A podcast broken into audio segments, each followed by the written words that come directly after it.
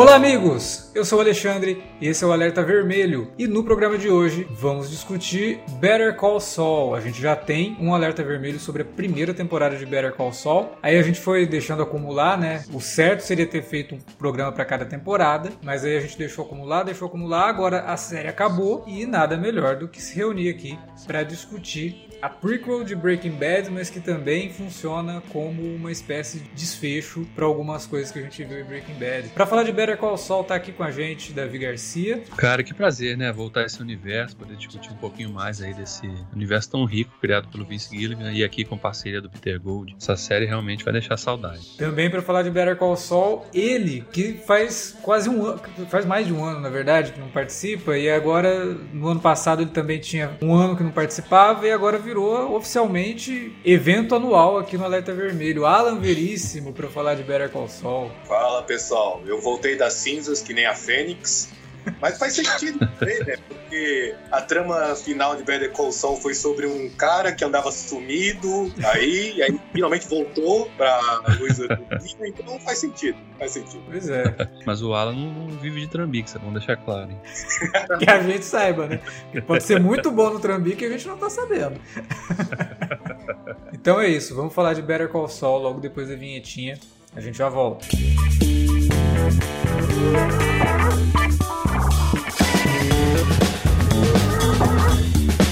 Agora ficou mais fácil ajudar o Cine Alerta a manter o conteúdo no ar e a produzir mais podcasts. Além do padrim.com.br barra cinealerta, onde você pode escolher um valor e contribuir mensalmente e ainda participar de um grupo secreto no Facebook para ter acesso antecipado aos programas, você também pode nos ajudar toda vez que for comprar aquele livro, filme, quadrinho ou o que mais você estiver precisando. É só entrar em cinealerta.com.br/ofertas e conferir uma lista sempre atualizada das melhores ofertas disponíveis na Amazon e em vários outros sites. Você também pode encontrar produtos relacionados aos temas dos podcasts e o melhor, qualquer compra feita a partir de um link que você abriu no nosso site já garante uma ajuda pra gente. Ajude o Cinealerta a continuar produzindo esse conteúdo que você gosta. padrim.com.br barra Cinealerta ou faça suas compras a partir de cinealerta.com.br barra ofertas. Fique agora com o podcast.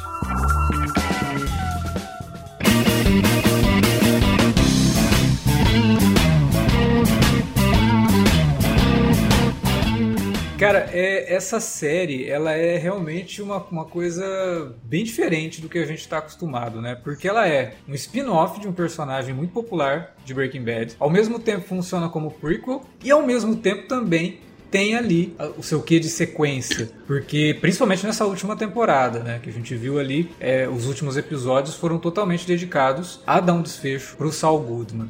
Mas como a gente não comentou as outras temporadas, a gente também não vai ficar preso somente ao que foi a última. A gente vai fazer um comentário bem geral de toda a série aqui. Vai ser um pouco difícil, mas a gente vai tentar e eu acho que a gente consegue. Alan, você, eu sei que é fã da série, eu sei que é fã de Breaking Bad. Como foi a tua experiência acompanhando Better Call Saul nesses seis anos de série Aliás, foram mais de seis anos, né? Porque teve Sete. Um espaço, é, teve um espaço maior entre uma temporada e outra ali em alguns momentos. Acabou dando mais de seis anos, mas durante essas seis temporadas dessa série com Bob Odenkirk. Cara, foi uma experiência maravilhosa. Primeira coisa que a gente tem que falar, obviamente. e ao mesmo tempo surreal, porque vamos voltar um pouco no passado, para trás, lá na época de Breaking Bad. Quando o Saul Goodman apareceu pela primeira vez, lá na segunda temporada, eu lembro de ter terminado de assistir o primeiro episódio dele, episódio de introdução, e eu pensei, eu assistiria um spin-off com esse personagem, de tão bom que ele é. E logo depois, no decorrer de Breaking Bad, lá pela terceira ou quarta temporada, eu também comecei a pensar, eu também assistiria de boa um spin-off com o Mike. Ah, que é um sim. personagem excelente também. E aí, quando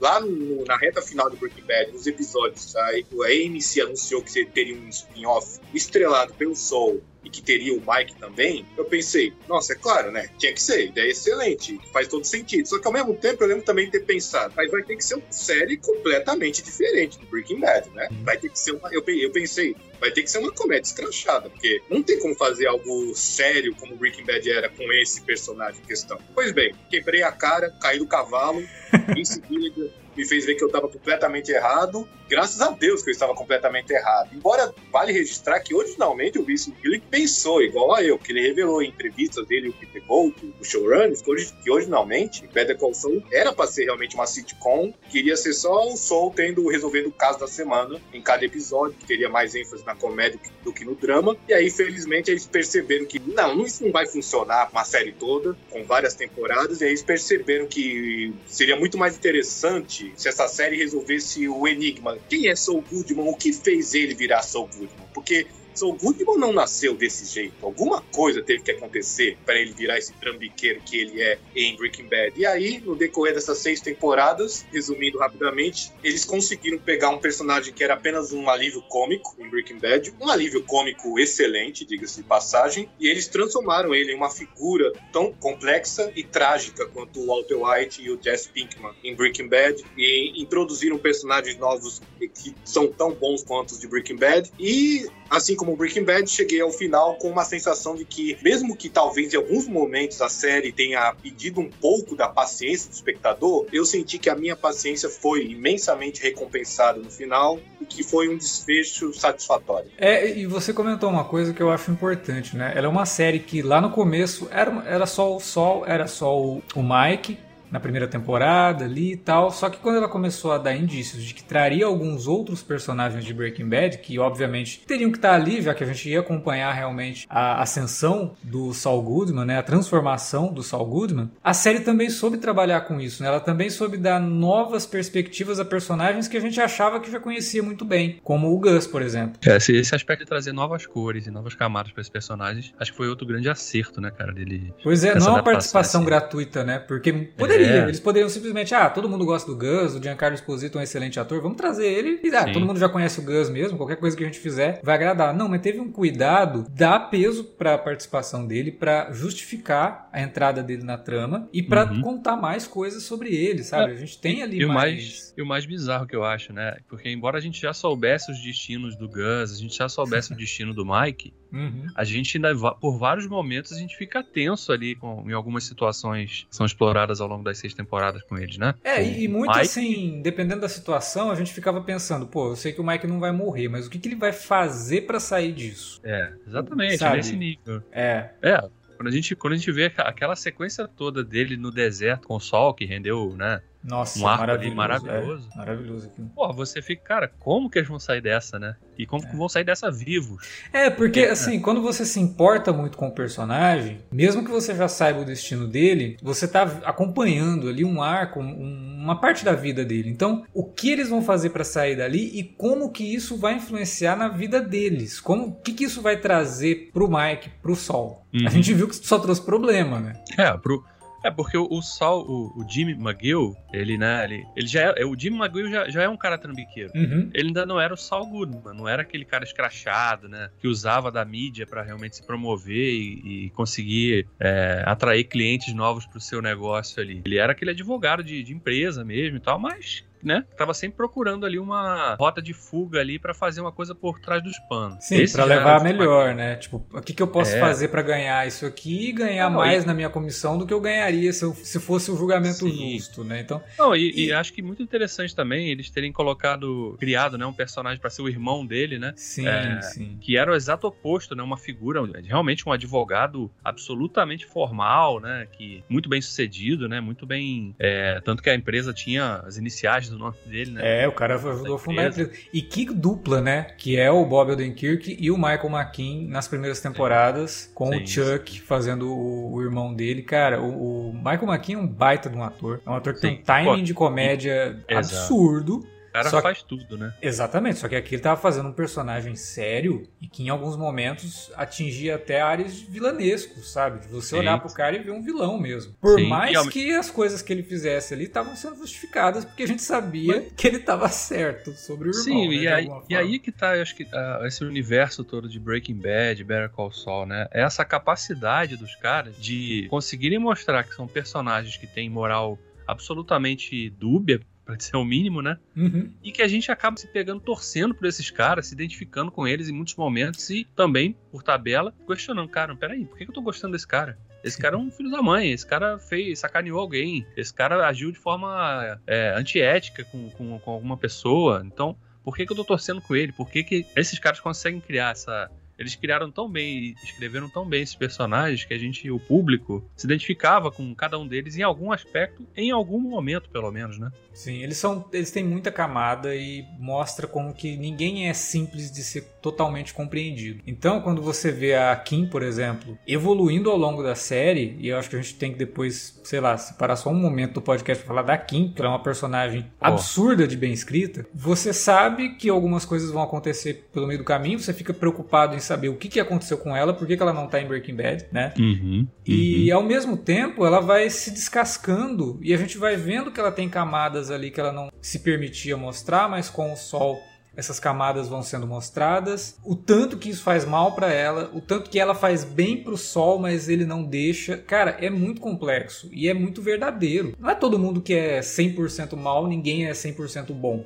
né? Então essa série consegue pegar esses personagens que tem lá a sua índole discutível, fazer com que eles soem como pessoas normais, como, como pessoas reais, que você vê e fala, não, putz, mas aqui ele tava Pô, o cuidado dele com o Chuck, por exemplo, é uma coisa que você via e falava, putz, né? Ele tinha um cuidado com o irmão. Por isso que quando o irmão uhum. faz a, a, sacanagem, entre aspas, aí com, com o Jimmy ainda, né? Antes de ser Sol, você fica com raiva do cara. Porque, pô, ele tava cuidando do cara, né? E o cara faz isso com ele, mas o Chuck também tinha seus motivos. Porque ele tava vendo que o irmão dele, por mais que tentasse, não tinha jeito, né? E aí quando a Kim vai se aproximando mais dele, a gente fica ali meio que torcendo de alguma forma para que aqueles eventos futuros que a gente acompanha na série em preto e branco, por exemplo, é, sei lá, vai, a gente ficava pensando, pô, será que a Kim morreu? Se ela estiver viva, será que os dois vão se encontrar em, alguma, em algum desfecho e ela, sei lá, de algum jeito vai trazer alguma redenção para ele? De certa forma, e aí já fica o aviso, é, vai ter spoilers aqui do fim da temporada, né, gente? Por isso que a gente demorou para gravar. É, do fim da série. Por isso que a gente demorou para gravar, deu tempo de todo mundo que tava assistindo a série assistir. De certa forma, o fim da série dá uma espécie de redenção para ele por causa da Kim.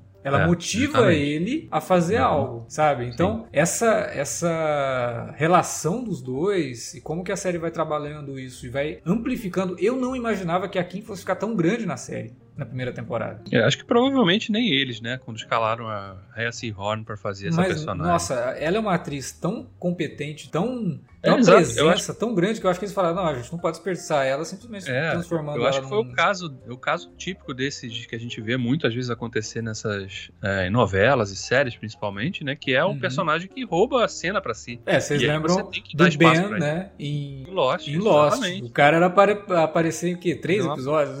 É, exatamente. Então isso acontece, cara. Não sei, aqui não sei se o, o, o, plano deles era, não, essa é uma personagem que vai ser importante na vida do Jimmy, vai ajudar a formar o caráter dele e tal, e, e, e, e de certa forma tá intimamente ligada com a transformação dele no Salgumo, etc e tal. Mas eu acho que tem muita coisa que eles foram realmente criando por conta do, do trabalho da, da, da Reese Horn. É, porque é no, nas duas velho. últimas temporadas ela é co-protagonista da série com ele. Sim, sem dúvida, sem dúvida. Ela tem muita, muitas, ela, ela é tão complexa quanto o, o Sol, quanto o, o, o, Gus, quanto lá em Breaking Bad era o Walter, né? Uhum. Então, porra, você ter uma personagem dessa e não dar espaço para que ela possa realmente brilhar, seria um desperdício. E os caras foram, evidentemente, muito espertos de realmente entender e perceber que ela fazia uma tabela excepcional com, com o Sol, né? Uhum. Com o Bob Odenkirk ali. Então, cara, a alma da série era, eram os dois. Embora o nome da série é Better Call Saul, mas fosse Better Call Saul and, and Kim, né?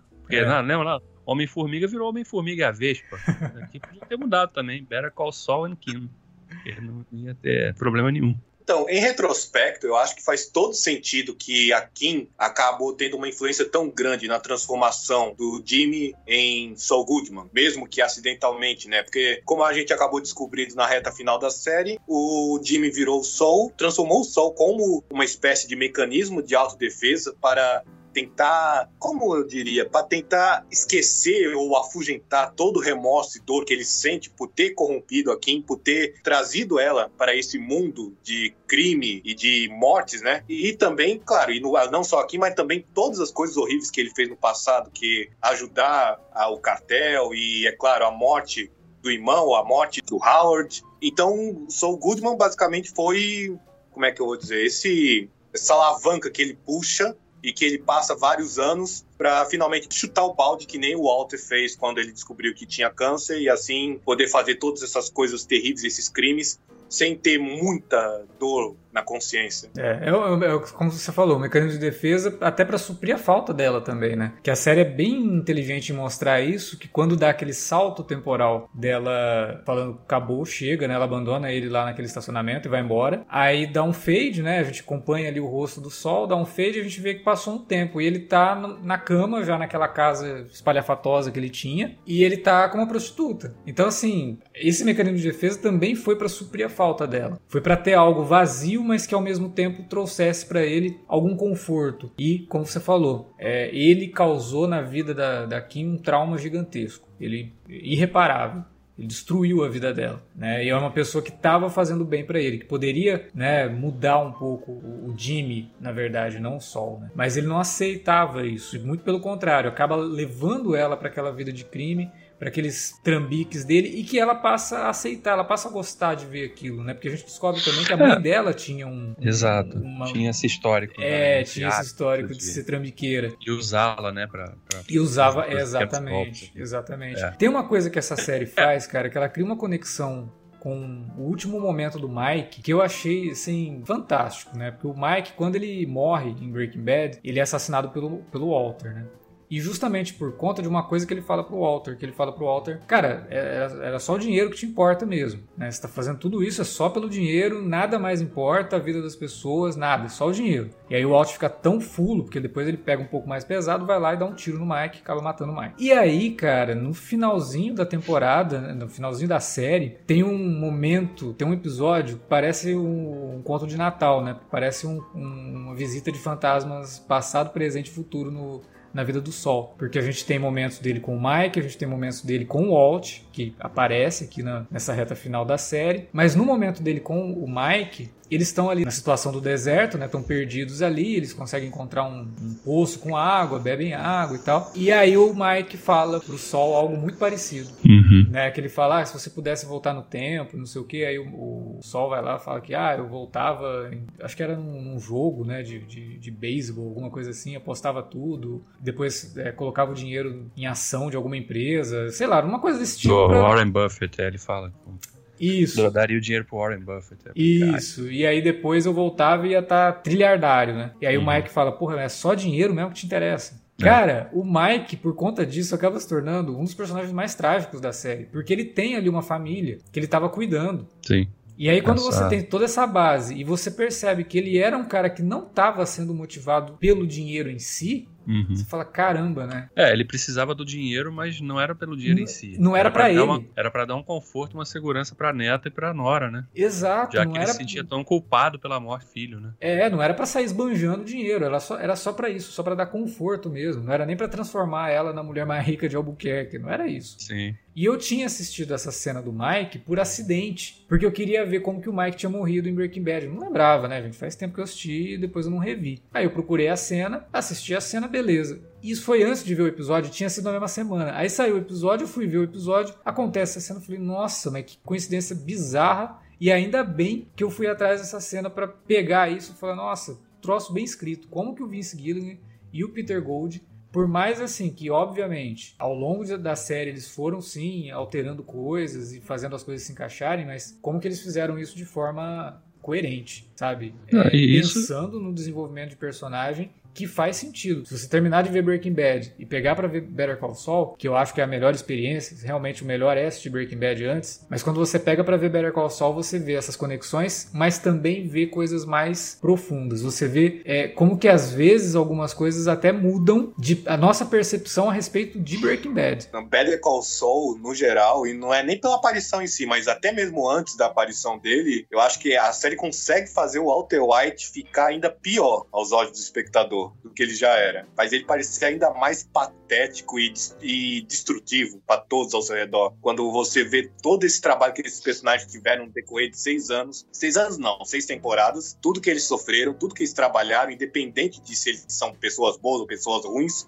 você vê o Soul, o Mike, o Gus construindo cada um o seu império ou os seus objetivos E aí vem esse professor de química com é, o crise da meia-idade, masculinidade tóxica e consegue em apenas um ano destruir isso tudo. Isso, isso é uma coisa absurda que eles conseguem fazer, de realmente colocar no Alt essa aura de demônio, cara. Ele é um Midas ao contrário, assim, porque ele realmente tudo estava funcionando bem até ele chegar, funcionando Os bem esquemas, entre né? aspas, Tavam né? todos- Mas tava todos equilibrado.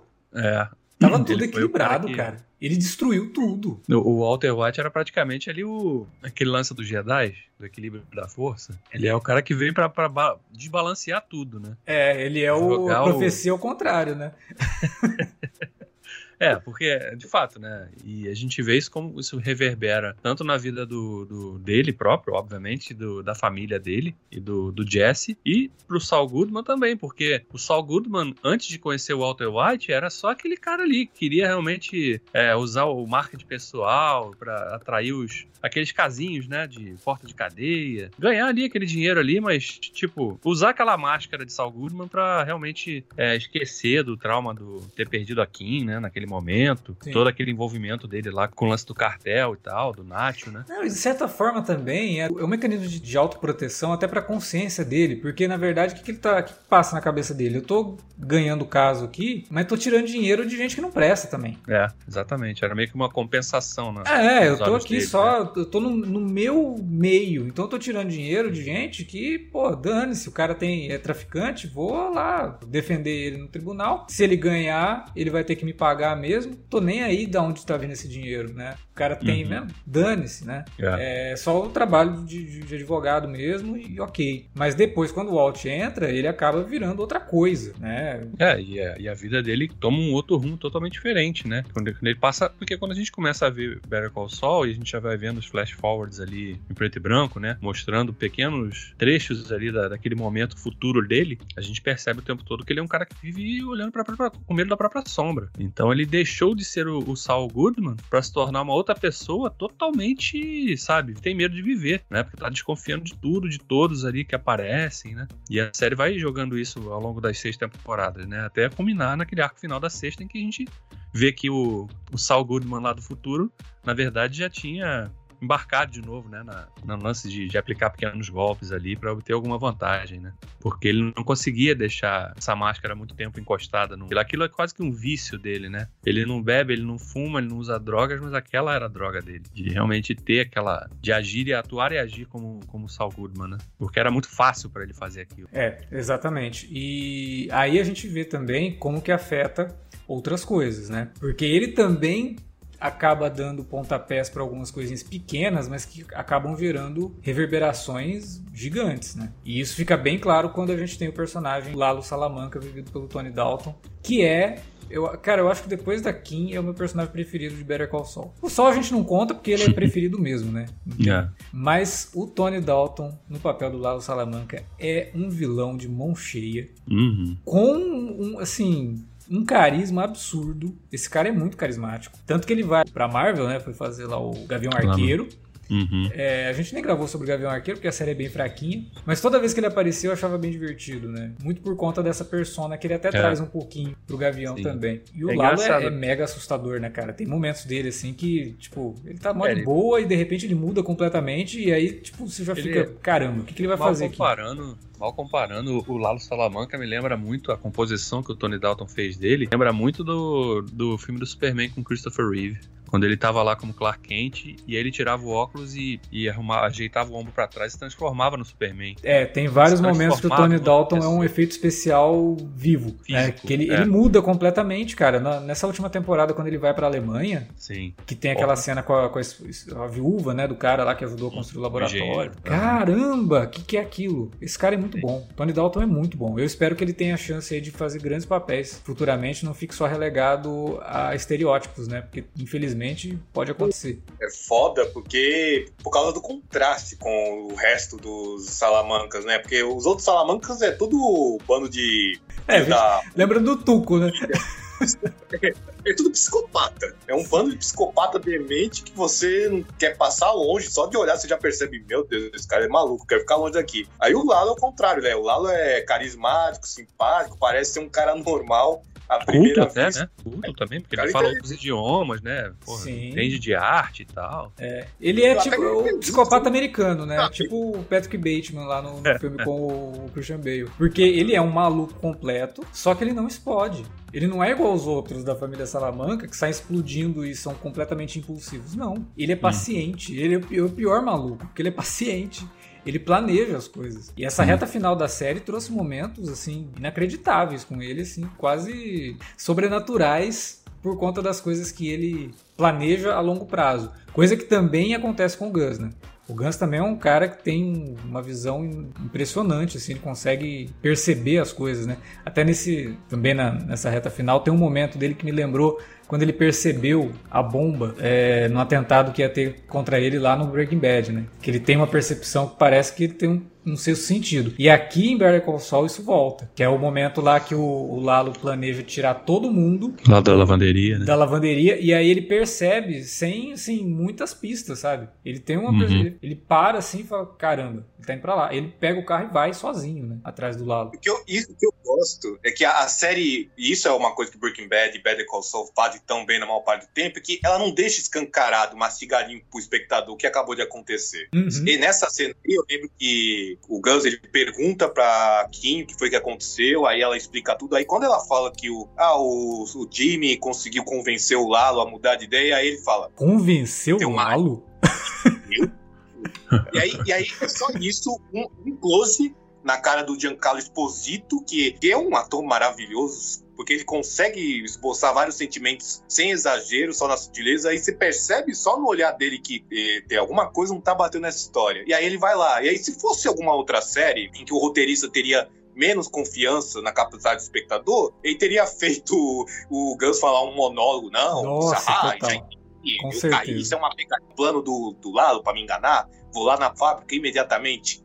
Não. É Ele não precisa falar nada. É. Se bem que às vezes isso até acaba sendo um problema para Breaking Bad. Problema não, não intencional, problema acidental, porque tem alguns espectadores, não vou generalizar, mas tem uma quantidade de, de, espectadores, uma quantidade pequena, que acusa a série de ser chato, arrastado e falar: nossa, mas pra que, que a gente acabou de perder o maior tempão nessa cena aqui desse personagem fazendo isso e não, não, faz, não, não tem a menor relevância, não tem o menor sentido. E aí, três episódios depois, a, a, a, paciência é recompensada quando ocorre o payoff da, da trama e a gente descobre, ah, aquela cena fez todo sentido agora. Tá, eu vou te falar, a pessoa já assistiu, sei lá, cinco temporadas de Breaking Bad tá na sexta de Better Call Saul, ainda tá reclamando disso, tá vendo a série errada, porque não percebeu Cara, ainda qual é a... Não, eu queria estar tá inventando isso, mas eu vi muita gente falando isso, esse tipo Nossa, de coisa é, que eu acabei é absurdo, de falar. né? A pessoa não, não conseguiu ainda isso... compreender qual que é a narrativa da série, né? A série trabalha isso... dessa forma.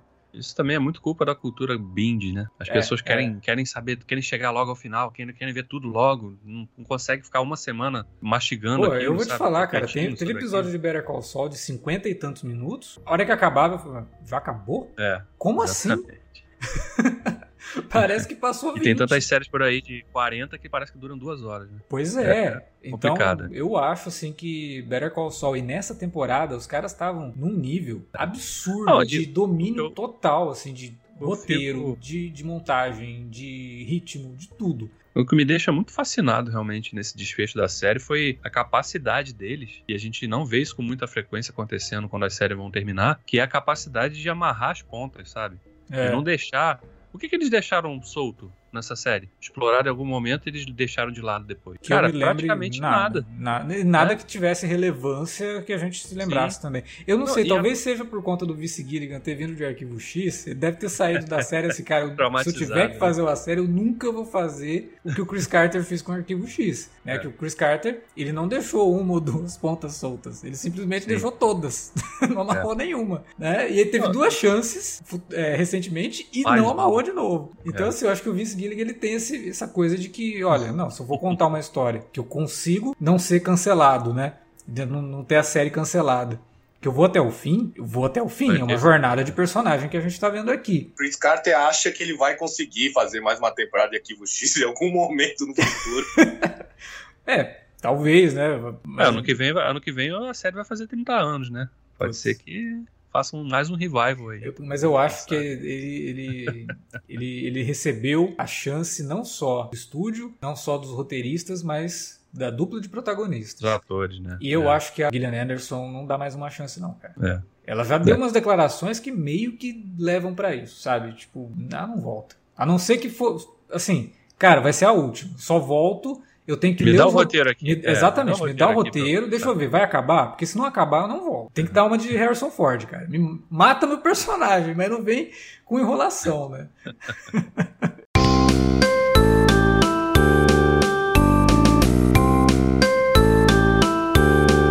Não, mas o que eu acho fascinante também é que eles conseguiram não só fechar as pontas, amarrar todas as pontas e as subtramas que foram sendo criadas e desenvolvidas ao longo das temporadas, como dar o desfecho para cada um daqueles personagens que a gente foi conhecendo, né? Pô, a história do Nacho, cara, é um personagem absolutamente trágico também. Você percebe que é um cara que tava ali, ele teve boa educação, você percebe por causa do pai dele, e ele se meteu naquele mundo ali, ele entrou naquele mundo ali, ele, você percebe que ele quer sair daquele mundo, mas ele não consegue, porque ele, ele ah, eu já tô fundo demais nessa lama, não, não dá mais. Embora ele tenha várias sinalizações ao longo ali do, da, da história que ele tinha chance de sair, né? Até uhum. o ponto que ele percebe, ele, não, não vou sair, mas também vou, vou fuder esses caras, né? E ele é autoconsciente também, né? Porque ele sabe que no fundo ele merece um pouco disso. Ele sabe que ele é uma pessoa que é uma pessoa que está fazendo coisas más e que tudo que está acontecendo é uma consequência das ações dele. Eu acho que é realmente uma dimensão trágica maravilhosa do e personagem. O, o ator que faz o Nath é muito bom, hein? Michael Mendo, é, e principalmente Michael nessa última temporada aí que a gente tem o desfecho dele. Caramba! É. O último episódio dele é um show, cara cara ali. Sim. E bonito, né? O cara ali tem uma, tem uma beleza trágica ali, obviamente, por trás, mas. Sim. Cara, um negócio que, sabe, é uma preocupação preocupação que os caras tiveram. A própria, o próprio desfecho do, do Howard, que é um Nossa. personagem que o tempo todo é um babaca, mas é um cara honesto, sabe? Não, o cara não fazia nada para prejudicar, para ser desonesto com alguém. Ele, né, tudo bem, ele tinha aquela postura dele ali de se achar o melhorzão de todos, o, o advogado Sim. fodão melhor Sim. que todo mundo. Tinha uma boa lábia, né? E usava Exato. isso ali para ganhar os casos. Todo advogado, né? Como exatamente, advogado. exatamente, exatamente. Só e que o que a gente vê, o, o, o que o Sol e a Kim começam a fazer com ele, Cara, é. é. uma coisa. A gente acha divertido no momento, sabe? A gente se diverte Sim. junto com eles, mas ao mesmo tempo a gente para. Pô, o cara merecia isso mesmo? Não, e a forma como, como a história dele termina, né? Exatamente. O cara termina com a fama de ter sido. Pô, o cara era viciado em cocaína. É. Ele enganou os seus clientes, né? Porra, é, trair a mulher. Cara, assim, a, a, foi jogado na lama, né? E ficou, né? Aquele, por muito tempo, você imagina uma situação daquela, com vários anos, a, a, família do cara, né, vivendo com aquela vergonha, né? De, porra, não sabia nada, a gente não conhecia o, o Howard, né? Uhum. E, e aí ele, o fim dele é por conta da, da, justamente das ações do, do Sol e da Kim, né? De, é. de, fazer aquelas pranks ali com ele o tempo todo ali. E, porra, a série dedicar isso e deixar a gente com pena do cara que era babaca. Quando ele morre, a gente fica com pena. Porra, esse cara era um babaca, mas agora eu tô com pena dele. É. Né? Da forma como aconteceu a morte dele. É, mas é, é, tudo isso é fruto de roteiro bem escrito e de ótimas atuações. O Patrick Fabian, né, que fazia o Howard, porra, ele era muito. Eu até, sei lá, dá até a impressão que o cara tava tão convincente como o Howard Hamlin. Eu não boto minha mão no fogo por ele, cara. Será que ele é babacão daquele jeito na vida real? Porque, porra, é muito ah, convincente. Ah, e ele tem aquele jeitão de. É, norte-americano branco de meia idade, ah, né? Sim. Aquela coisa toda. Nesse sentido. Mas eu acho que por isso que ele foi escalado, né? Total, total, ele, era o, ele, era ali a representação perfeita, realmente, do, daquele cara alienado no sentido de, né, de é, só existe o meu mundo, eu sou o melhor aqui no que eu faço. Ele é você... fruto daquela geração dos anos 80 que cresceu com Wall Sim, Street, sabe? Exatamente. Ele é aquilo ali. Então, porra, é assim, a interpretação dele é de uma perfeição inacreditável. Cara. E na, e na sexta temporada, que é quando eles já vão encaminhando realmente, a gente percebe, a gente conhece outros lados dele, né? Que a gente só viu o Howard no escritório, ali nas interações que ele tinha com os outros personagens. A gente vê ele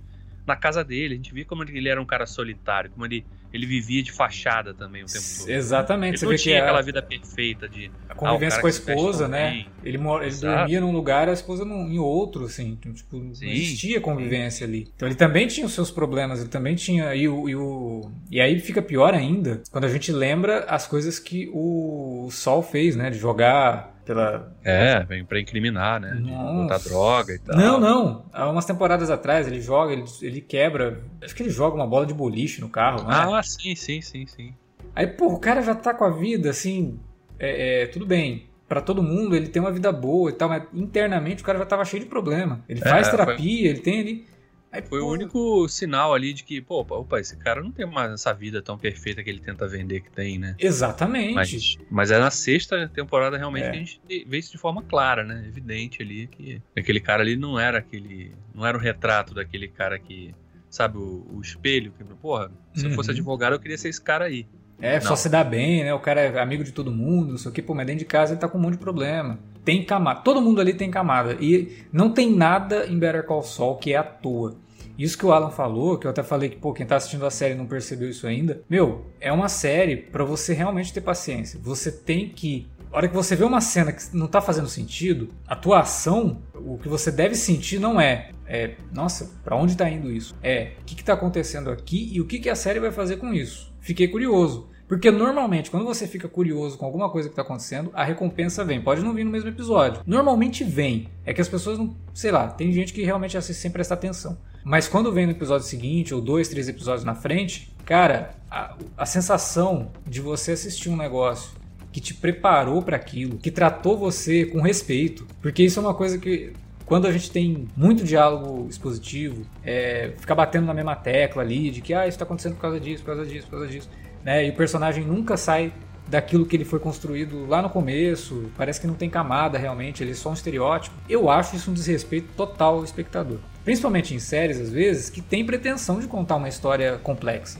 E que na verdade não é complexo, porcaria nenhuma. Né? E aí tem que esconder a falta de complexidade com um monte de diálogo e um monte de conversa que não leva para lado nenhum. Em Better Call Saul, não. Você tem uma complexidade de, de, de, trama, você tem complexidade de personagem, e você tem que entender que quando ela tá te mostrando algo que ela ainda não te deu a resposta, ela vai te dar a resposta. E, e quando você descobre a resposta, é aí que você percebe o quão bem construído tudo isso foi. Né? Quando a gente vê o Gus tendo essa percepção, é só uma demonstração de como esse cara é bem construído. Porque se não fosse, a gente não estava aqui comentando teria sido algo extremamente jogado pro espectador. E a gente estava comentando de forma negativa, falando, nossa, pô, a série quis o mesmo fazer eu né? acreditar né? que o cara. É, Deus não, ex máquina, né? Não. Pô, onde que o cara é? É, até porque a gente já, já conhecia, no caso dele, a gente já conhecia ele de Breaking Bad. A gente sabia que ele, o cara constru, construiu um império ali do, do, tráfico, ao mesmo tempo que conseguia manter a imagem de cidadão, né? Honorário, né? Ele recebendo, é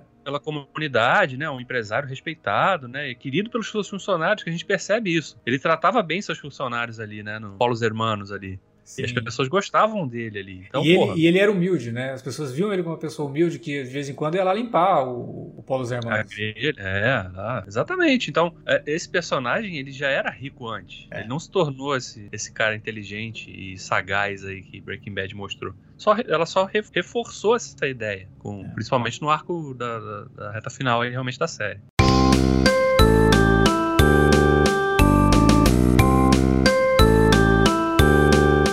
É novidade também, mas que a gente já estava tão acostumado a ver em Breaking Bad, a forma como se conta essa história, né? A beleza de, de é, é, diferente, né? Era diferente ver. Nada é por episódios. acaso, né? Tudo muito bem construído em termos de é, enquadramento. Essa última temporada me incomodou um pouquinho a utilização de cores. Eu achei que alguém estava muito entusiasmado na utilização de uma coisa que se usa normalmente para comercial, para videoclipe, para filme, série de TV e tal, que é a calibragem de cores, né? Você calibra ali para evidenciar laranja e esverdeado, por exemplo. Mas eu acho que a série nessa temporada ela deu uma exagerada. Teve algumas cenas ali que eu acho que o cara carregou e carregou em color grading assim que já estava pronto para ser utilizado né, normalmente. Então ele jogava e aí acabava ficando um pouco a mais. Eu acho que as últimas temporadas tinham uma estética um pouco menos em cor, só quando precisava evidenciar alguma coisa. Essa eu acho que deu uma carregada no, no laranja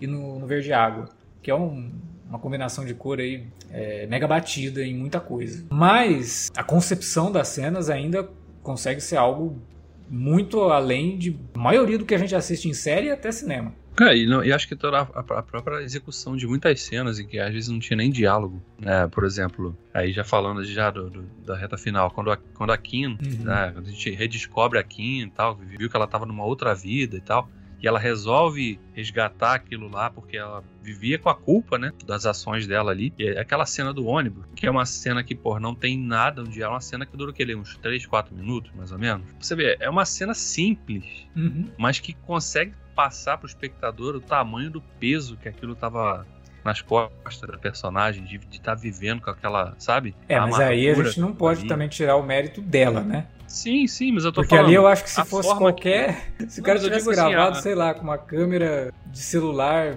antigo, já seria uma baita cena, porque a, sim, sim. a explosão não, é um conjunto de, de, fatores, de sentimento né? que ela tem ali, sabe, carrega toda a cena. O, o, a direção ela sabia que não precisava nem se esforçar muito. Mas ela é então, realmente. É... é... isso que eu tô falando. A série sabe usar. Não precisa fazer um grande plano eloquente, assim, mostrando ali o, né, aquela a hora mágica do dia, do sol se pondo no deserto ali, deserto ali da, da, da... Não, é uma cena com a câmera fixa, num ponto específico, dentro de um ônibus. E aí, e captando só a reação da personagem. E das pessoas, nada, né? De algumas pessoas só... em volta vendo aquilo e totalmente sem entender, Sim. né? Tem até uma que bate Exato. no ombro dela, assim, tentando dar um é. conforto para ela. É, eu li, eu li até que o pessoal falou que, aquilo, que aquelas pessoas ali não, não sabiam, né? Não eram exatamente atores, né? Eram figurantes ali que o pessoal falou: oh, a gente vai gravar um negócio aqui, você se importa? Eles não sabiam o que ia acontecer. Pra pegar realmente a reação das pessoas. Porque realmente, você imagina você numa situação que você tá no ônibus e alguém do seu lado começa a chorar copiosamente. Você, Cara, a cena é mega desconfortável. É mega desconfortável aqui. É, de assistir é desconfortável. Imagina presenciar, realmente, né? É, tipo, então... é um pouco real também, né? Tipo, quem aqui já não teve, bom, pelo menos uma vontade de chorar em algum momento, ou no ônibus, ou em um Sim. lugar público, por causa de experiência da sua vida? Pois é, algum momento, né? Que, alguma coisa que aconteceu e você tá indo ali dentro de um, de um, de um ônibus, volta um monte de gente que você não conhece, mas que tá difícil de segurar, né? E ali não tinha como, ela já tava segurando há anos, né? É uma coisa que realmente explode naquele momento. Apesar dessa crítica que eu fiz aí, a questão do color grading da série nessa última temporada, não significa que a série perdeu o apelo estético. Não. e a própria, a própria isso, né? forma. Né? Tem... A própria forma como a série usa para, através da imagem, passar alguma ideia, né? Ou reforçar algum conceito que já tinha sido introduzido antes, né? Sim, sim. É, quando eu fiz até o, o falei do final da, da, da série, né? Eu, eu, lembrei muito do, daquele início ali, quando, quando a temporada começa, a gente vê aquela batida dos agentes do, do FBI na Casa do Sol.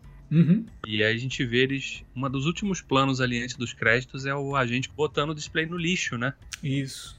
E aí, quando a gente vê no último episódio, quando ele é pego, ele é pego saindo do lixo. Não, tem até a, a, ligação com o, a máquina do tempo, do H.G. Wells, que também é tem um foco ali nesse momento que eles estão tirando as coisas dele, tá tirando os livros e tal. E aí dá um foco na máquina do tempo, que, se você levar em conta, já está carregado de significado ali naquele momento. A gente está vendo um momento futuro numa série que se passa no passado, né? Então, assim, tem todo um lance de máquina do tempo em, Better Call Saul, de fato. Só que aí ele liga isso lá no penúltimo, eu acho que no penúltimo episódio, que tem que é justamente esse episódio que eu comentei que tem um momento com o Mike, um momento com o, o irmão dele com, e um momento com o, o Walt, né? Que me lembrou a questão dos fantasmas do Natal passado, presente e futuro. E quando ele tá com o irmão, o irmão dele tá lendo a máquina do tempo. É, os caras conseguem amarrar até isso, né? Conseguem fazer essas amarrações até com algumas sacadinhas que eles tiveram de contar essa história sem precisar de diálogo, sem precisar de ficar expondo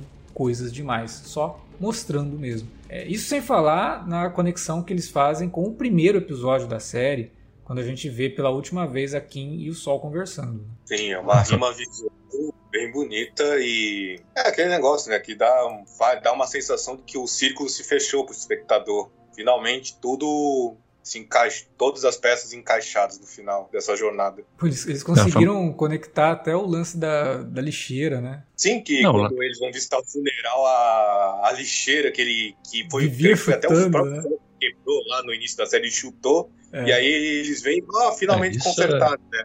Isso é um nível de cuidado, cuidado absurdo, né, cara? Porra, de ter um mapeamento disso, de alguém tá na sala de discussão, eu fico imaginando essas coisas, na sala de discussão dos roteiros ali, alguém falando assim, pô, e aquela lixeira, hein? Não, não é, é pode ter sido assim, cara, vai ser a última vez que a gente vai ver esse cenário. A gente não vai voltar para esse cenário. A gente podia retomar alguma coisa para recompensar de novo. Dar uma recompensa pro espectador que tá prestando atenção, que lembra da série, sabe? É fantástico, cara. É Chega a ser um cuidado que beira o toque, né? Dos caras tentarem, assim, realmente. É, você. A gente não vê isso em série de TV, né? Vamos não, ser não sincero. Vê, não vê, não vê. Não vê. Nesse poucas, nível de cuidado, não é, tem. Poucas. Algumas até tentam manter ali uma unidade, tentam de fato até trazer pontas e amarrar. Série, né? As equipes mudam, né? Às vezes o showrunner Sim. muda, então, tipo. É, você é. vê, por exemplo, é, a gente tá acompanhando o caso do Dragão, que tá uma série excelente. Tô adorando. A gente está gravando esse podcast aqui na semana que passou o quarto episódio, que pra mim foi o melhor da temporada até agora. Uma baita série. Só que ela já perdeu o showrunner. Pois é. Não, tem, não foi por briga nem nada. O cara disse que quer descansar, que foi realmente exaustivo para ele. Até entendo. Ele vai continuar acreditado como produtor, mas ele não é mais showrunner. Quer dizer, a primeira temporada tá boa, ele é o showrunner da primeira temporada. É, não te garante, garante que a segunda, segunda, vai ter o mesmo nível. É, pode ser que a segunda seja melhor, mas. Pode. Mas também, né? Pode piorar. Pode né? piorar. Pode manter o mesmo nível? Também pode. É. Mas é, é, é difícil. É... Você tem um cara aqui, que é o Peter Gold e o Vince Gilligan que estão acompanhando o troço desde o começo. É um, é. é um outro nível até Faz nisso. muita diferença, faz muita diferença, sem dúvida nenhuma. Ah, e todo, todo cuidado com o desfecho, né? Realmente, de fazer um desfecho que, embora tenha tom redentor pro personagem, ele não é absolvido do, de tudo aquilo, porque ele tá cumprindo pena. Sim. Quando a série, quando a história dele termina. A redenção a gente... vem no porquê que ele tá cumprindo pena. Porque ele poderia sim, simplesmente sim. Né, não ter tá sido preso. É. é. é ou Mas... ter sido preso e não ter, não ter se arrependido daquilo de fato, né? Porque a partir Exato. do momento que ele chega no julgamento e abre mão de toda aquela estratégia que ele tinha montado antes ali para confessar aquilo, para dizer, não, realmente eu fiz isso aí e tal. E ele se orgulha, inclusive, né? Uhum. Dizendo que o Walter White jamais teria chegado onde chegou se não fosse por ele. né? Nesse ponto. Né? E é tão bem construído isso, porque beira o egocentrismo que a gente sabe que é marca dele, ao mesmo tempo que você para e fala, mas ele tá fazendo isso por, sabe, para realmente se incriminar e finalmente pagar por tudo que ele fez, né? E tentar passar para Kim uma ideia de que, olha, vai viver sua vida, eu vou cumprir minha pena aqui, sabe? Tá livre de mim. Ou é só realmente ele mega megalomaníaco? Não, é, eu sou o cara mesmo, porra. Se, se, não fosse por mim, nada disso tinha acontecido. Então, até isso é bem construído. É, é. Eu acho, por si, inclusive, que o final de Better Call Saul, ele até que corrige, ou ao menos faz um comentário sobre o único problema que a maior parte do fandom costuma ter com o final de Breaking Bad, que é talvez hum, não passar pano o que o Walter fez, de maneira alguma. O final do Breaking Bad deixava claro, não, ele é, ele é uma pessoa horrível. Só que uhum. talvez teve a obrigação, como eles queriam um final explosivo pra série, criar os antagonistas para o Walter enfrentar no episódio final. É, é os caras botam né? nazista, né? É, aí nazista, fica difícil, né? né? Tem como, né? aí, então, o Walter White é um filho da puta, mas o outro cara é nazista. E aí? tu vai. É. E aí, em contrapartida, eu acho que o final de Better Call Saul, ele também, ele ressalta, ele, ele faz uma questão de, eu, eu achei que fez melhor, ainda melhor do que Breaking Bad, de ressaltar que o Saul e o Jimmy Saul, Jimmy, seja quem ele seja no momento, apesar dele ter os seus momentos de fazer coisas boas, apesar de, dele ter uma bondade escondida dentro dele, ele ainda é um ser humano horrível uhum. que destrói as vidas das pessoas ao seu redor. Eu acho que o final de Better Call Saul fez questão de ressaltar isso e que a sua redenção, na, na falta de um termo melhor, é mais de paz de espírito, mas que mesmo assim ele ainda tem que pagar pelo que fez, obviamente. Cara, eu, eu vou te falar, eu, eu gostei mais do desfecho. Eu acho que Better Call Saul tem um desfecho muito melhor amarrado do que o de Breaking Bad. Eu gosto de Breaking Bad, acho uma série fabulosa.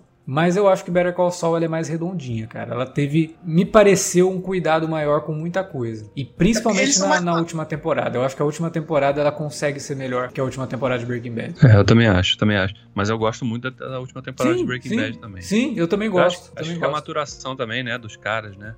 A experiência deles, né? E ter realmente ter mais confiança e, e saber realmente para onde que estavam levando aquela história, né? Em que ponto que ela ia terminar. Acho que isso também ajudou, né? Porque é, Breaking Bad eles estavam ali aprendendo muita coisa, né? Foi a primeira série do Vince Gilligan, ele é autoral. Então, sem porque ele tinha controle, eu digo, né? Sim, sim. É, e aí Better Call Saul ele trouxe o currículo né, de Breaking Bad. E aí, com a ajuda do Peter Gold, foi o criador do personagem Saul Goodman. Né? E eles conseguiram imprimir realmente tudo isso, né? E, e, e, realmente trabalhar o desfecho da, da história com todo cuidado, com toda delicadeza, né? Realmente dando desfechos para cada um dos personagens, se preocupando com isso, mostrando que o, o protagonista da série embora tenha atingido um grau de redenção, ele ia pagar pelos seus crimes, diferente do Walter White, que não pagou. Ele, pelo contrário, deixou o peso daquilo tudo nas costas da família. É, e né? Deixou um rastro de destruição para a família. O Jimmy tá pagando. E a gente sabe que ele tem o vislumbre de que, quem sabe, em algum momento do futuro dele, ele poderia ter uma, uma chance de ter uma outra vida com a Kim. Porque a série também deixa,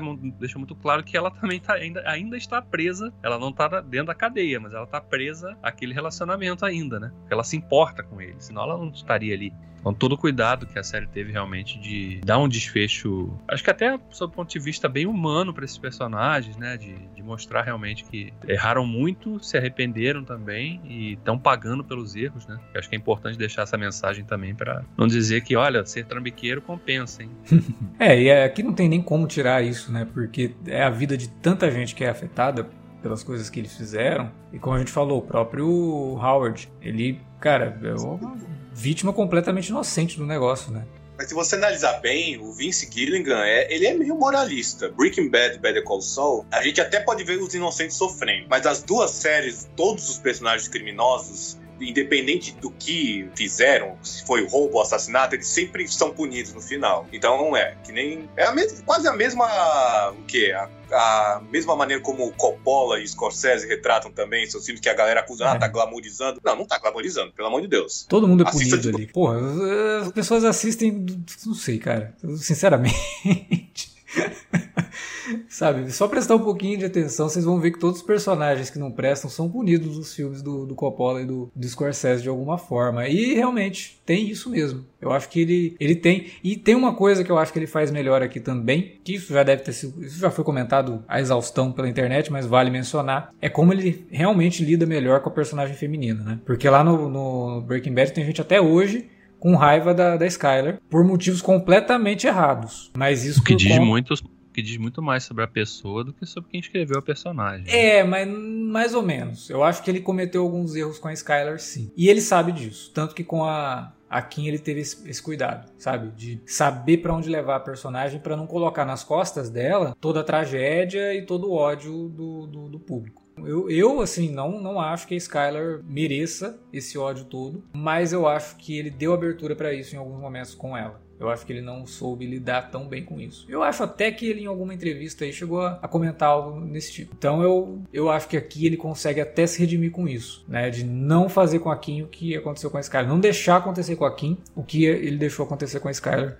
ao longo de Breaking Bad. É, o que bate muito com o que eu falei agora há pouco, né? De a maturação, né? A maturação, é. a experiência, realmente, saber evitar armadilhas, né? Que, que coloquem, criem situações parecidas, né? É, eu acho que ele foi acompanhando né, no fim, assim, a, em Breaking Bad, foi vendo os comentários das pessoas, falei, porra, eu errei então, né? Porque não era, não era isso que eu tava esperando que as pessoas falassem dela, né? É, e eu acho que aí acendeu um é, alerta lembro, na cabeça eu dele. Lembro na, naquela, naquele período em que a Sky, quando a Skyler descobre, né, realmente que o Walter tava ali e tal, e que ela arruma um amante, né? Ela teve uhum, um caso com a de trabalho, né? Sim. E eu lembro que as pessoas faziam um julgamento moral dela, pô, olha que absurdo, né? O cara lá quase morreu, se entrou, teve que entrar nesse mundo aí, a mulher lá dando, botando chifre no cara. Assim, Porra, peraí, caralho. É, então, isso eu acho que foi uma coisa que ele errou. A forma como ele fez esse, esse apontamento na vida da Skyler, eu acho que ele errou nesse sentido aí. Ele poderia ter tido um pouquinho mais de tato também. Mas eu entendo completamente a Skyler. É que as pessoas levam em conta só o que ela fez, não o que o Walter estava fazendo, mas. Tipo, cara, se você descobre que tá com câncer, que tua família tá com pouco dinheiro, a primeira coisa que tu decide fazer é, ah, vou fabricar umas drogas e vender, aí acho que isso que já é um indício de que, não, esse cara aí não é muito bom, não. É, quem é o errado da história, na verdade, né? Na verdade, o errado da história toda é o sistema de saúde nos Estados Unidos, né? É, é. São as duas é. coisas que Breaking Bad e Decolsou condenam: o sistema de saúde dos Estados Unidos e a masculinidade tóxica, né? Exatamente.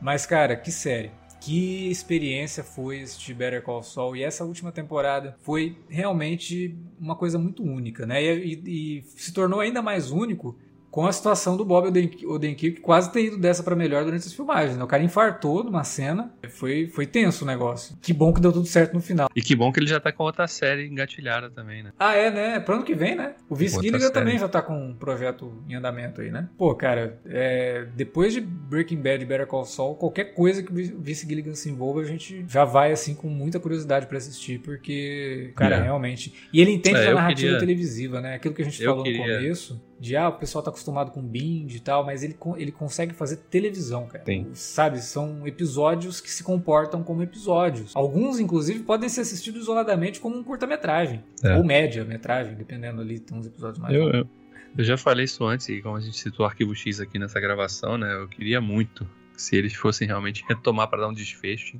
tinha, que colocar ele lá. Ele junto lá com, com Glenn Morgan, né? É, a, a galera boa de Arquivo X, né? Ele, pô, o Vince Gilligan escreveu uns episódios excelentes em Arquivo X. E eu gostaria muito. Foi uma pena ele não ter se envolvido com o reboot que teve. Eu acho que ele teria feito um episódio legal. Mas. De fato. Mas eu, eu quero ver mais coisas originais dele, cara. Quero ver ele se envolvendo com outros projetos. Se possível, projetos que não puxem pro Breaking Bad e pra Better Call Saul, sabe? Que contem histórias diferentes sobre outras coisas uma outra pegada. Ele já falou, né, que esse universo de Breaking Bad, ele não tem nenhuma pretensão de voltar mais, né? É, não é nem a questão Realmente do universo, buscar... mas assim, não pegar uma, uma, outra série de crime para fazer, sabe? Sim, sim, sim, sim. Pegar um negócio diferente. É, mas, mas, aí é só a MC fazer sem ele e pronto. Vai dar merda, mas pode, pode acontecer. É, é, mas eu acho que a essa altura também nem vejo assim grande. Ah, vamos fazer agora uma série sobre o jovem Mike. A, a, graça que teria de ter uma série com protagonizada pelo Mike seria ter o Jonathan Banks também, né? E como, ah, como a, a idade dele não há, não há muito é, maquiagem não... que resolva pra rejuvenescer, né? Eu não gostaria de ver recast. Ah, vamos fazer uma certo. série do jovem Mike, mas, porra, o Mike é o, o Banks, então isso não faz sentido. Exatamente. Por isso que eu fico curioso com coisas do, do Vince Gilligan, por isso que eu quero ver mais coisas dele. Quero ver se ele consegue mostrar que não foi sorte, não foi, sabe, o hype Peter caiu na... também, né? E do Peter Gold Peter também. Gold também se mostrou aí um bom nome, né? É, cara é. soube realmente conduzir aí a, a, Mas o Peter Gold já é antiguinho, né? Ele já tem umas outras coisas aí. Ele tem na carreira dele como co-roteirista adaptação de Double Dragon, lá nos anos 90. Nossa. Filme que tem. o, o Felipe não tá aqui, mas eu vou ter que fazer essa conexão maluca. Filme que tem o Mark da Cascos. Então, vamos dar o check aqui no bingo do Mark da Cascos nos podcasts do Cine Alerta. Mais uma, uma conexão maluca. Esse filme não é muito bom, não. Esse filme é uma não, bomba não. gigantesca, esse filme é muito ruim.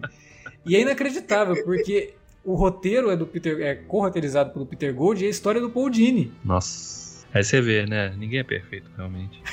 Todo mundo tem um crime no passado pra esconder.